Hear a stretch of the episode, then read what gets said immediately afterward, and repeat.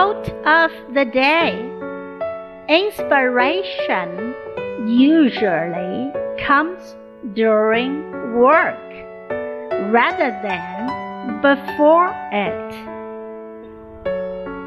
By Madeleine L'Engle，灵感通常是在工作中产生，而不是在工作之前。